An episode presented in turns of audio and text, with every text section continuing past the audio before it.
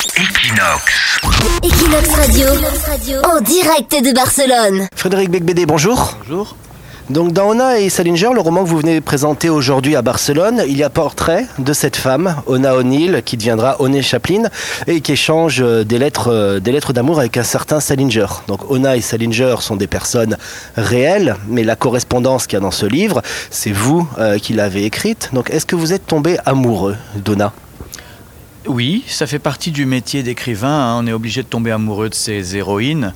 Euh, c'était pas difficile avec elle parce que euh, à 16 ans, c'était la plus jolie fille de New York en 1940. Euh, les photographies euh, sont là pour témoigner. Et je suis pas le seul à être tombé amoureux d'elle. Orson Welles, Truman Capote, J.D. Salinger et Charlie Chaplin c'est quand même un beau palmarès, même si avec Truman, ce n'était qu'une amitié platonique, et avec euh, Salinger, un amour euh, relativement, disons un flirt, un amour euh, pas très sexuel. Alors, on est justement dans une histoire d'amour hein, dans ce livre, et une histoire d'amour sur la différence d'âge. Euh, est-ce que c'est pour ça que vous avez choisi la ville de Barcelone pour demander Lara en mariage, qui a 30 ans de moins que vous, et cette ambiance de jeunesse perpétuelle qui, règne à Barcelone? Est-ce que c'est un lien? Oui, c'est vrai. C'est vrai que c'est une ville pour les, personnes âgées qui cherchent des, des jolies filles, c'est connu. Enfin, euh, en tout cas, c'est vrai. Est-ce que vous connaissez ce détail de, ma vie Effectivement, euh, le, jour de nos trois ans de, vie commune, j'ai demandé la main de ma femme ici. Euh, je lui ai offert une bague de fiançailles. J'ai fait les choses bien. J'ai fait les choses vraiment dans les formes. Malheureusement pour elle, elle a répondu oui et maintenant nous avons une petite fille qui a trois mois et qui s'appelle Una. Vous voyez que la boucle est bouclée. La boucle est bouclée, en effet. On va revenir en 2005 avec votre roman euh, L'égoïste romantique où vous parlez justement énormément de Barcelone dedans. Vous parlez notamment de Gaudi en disant ces œuvres ne sont euh, ni laides euh, ni belles, elles sont simplement drôles et ça doit être extraordinaire de vivre à Barcelone parce que c'est le rêve d'un fou. Est-ce que une dizaine d'années plus tard, vous pensez toujours la même chose? Oui, mais moi je trouve que habiter le rêve d'un fou, ça devrait être le but de tout, tout citoyen. Déjà, de toute façon, l'idée de vivre dans une ville est absurde. Hein, euh, je ne vois pas pourquoi les gens veulent à tout prix s'entasser dans des endroits insalubres, pollués, encombrés.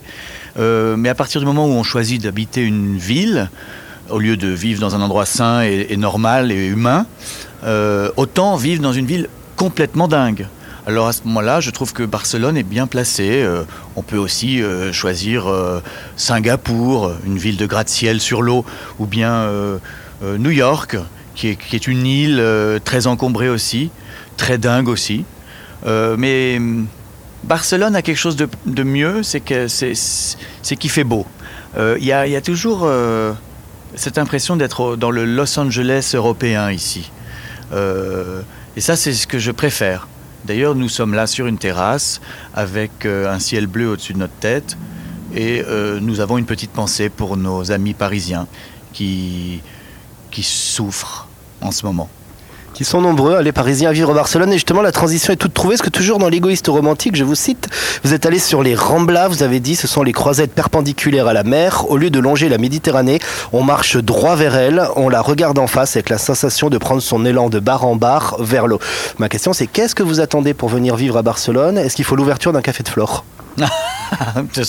ça pourrait euh, être un bon prétexte.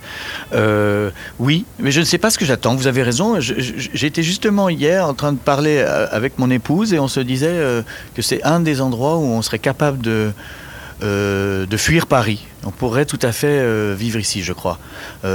tout est bien, on mange bien, les gens sont détendus. Je trouve qu'il y a plus de liberté qu'à Paris, et plus de liberté que dans beaucoup de pays du monde, même que les États-Unis. Euh, c'est quand même relativement cool pour, par exemple, euh, fumer euh, de la drogue douce. beaucoup d'autres aspects sont, très libertaires. Donc, je comprends tout à fait cette migration française vers Barcelone. Alors vous parlez de drogue douce et justement dans vos livres vous avez parlé du Sonar aussi, le festival de Barcelone où vous veniez tester euh, toutes les drogues européennes en exclusivité. Est-ce qu'il y a un meilleur festival aujourd'hui ou est-ce que le Sonar reste à la pointe? Euh, je suis pas encore allé à Burning Man, donc je peux pas tout à fait euh, répondre à votre question. Il faudrait comparer. Je crois que Burning Man est quand même très clean hein, par rapport.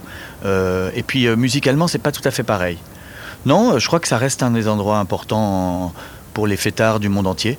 Tout à fait, le sonar, à condition d'aimer l'électro, hein, évidemment.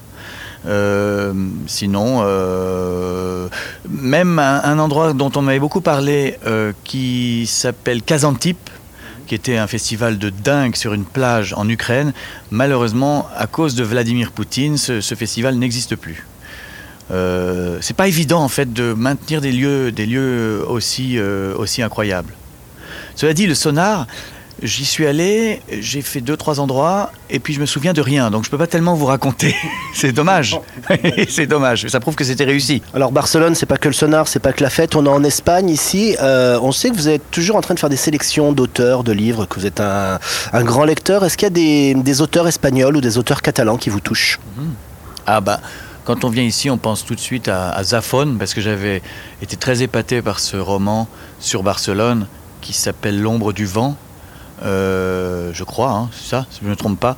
Et euh, j'avais été très épaté. C'est une ville d'écrivains, c'est une ville envoûtante, euh, mystérieuse, avec des, des ruelles borgnes, des, des coupes-gorges, des, des bars louches, euh, des prostituées euh, maquillées. Tout ça est évidemment euh, ultra littéraire, ultra littéraire, baudelairien même. Donc, euh, oui, je ne sais plus ce que vous vouliez savoir. Vous voulez que je vous cite de- des écrits? Euh, à part Zafón Hmm, Non, mais moi j'aime beaucoup, euh, j'aime beaucoup des écrivains espagnols. Ici, on est en Catalogne, alors je ne veux pas tout mélanger. Mais j'aime Javier Marias, par exemple. Euh, euh, j'aime. euh, bah là, je trouve assez marrant parce que sur cette table, il y a euh, un numéro du magazine littéraire avec en couverture Shakespeare, Cervantes, le match.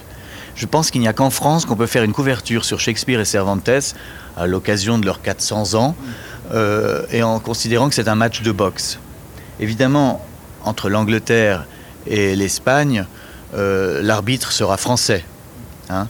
et donc c'est à nous, les Français, de décider qui gagnera. Je ne veux pas tout de suite prendre position, mais je trouve tout de même que le personnage de Don Quichotte est plus marrant que Hamlet. C'est quand même plus rigolo. Donc je pencherais plutôt pour Cervantes. Toujours en parlant euh, de langue, aujourd'hui vous êtes à Barcelone, on l'a dit, pour la traduction, la sortie de la traduction de Nice Salinger en espagnol, mais aussi en catalan. Vous, en tant qu'auteur, qu'est-ce que vous ressentez quand un livre est traduit? On maîtrise peut-être pas exactement la langue et tout, faire confiance au traducteur. Vous vous placez comment par rapport à tout ça? Alors je parle très mal l'espagnol, mais j'arrive un peu, à, le lire et à voir s'il y a des erreurs. J'en ai pas trouvé pour l'instant. J'ai feuilleté le livre, j'ai trouvé aucune erreur. Ça a l'air d'être très bien traduit. Euh, en revanche, pour le catalan, c'est plus compliqué de juger. Ça, c'est plus hermétique pour moi. Euh, je suis extrêmement honoré et flatté d'être euh, traduit dans ces deux langues. C'est un grand honneur, voilà, c'est tout. Je dois dire, j'en reviens déjà toujours pas d'être publié en France. Alors traduit, euh, c'est encore euh, plus délirant. Unai Salinger, si un Français de Barcelone qui est espagnophone le lit, est-ce qu'il peut le redécouvrir d'une autre manière Ou ça va être exactement la même chose?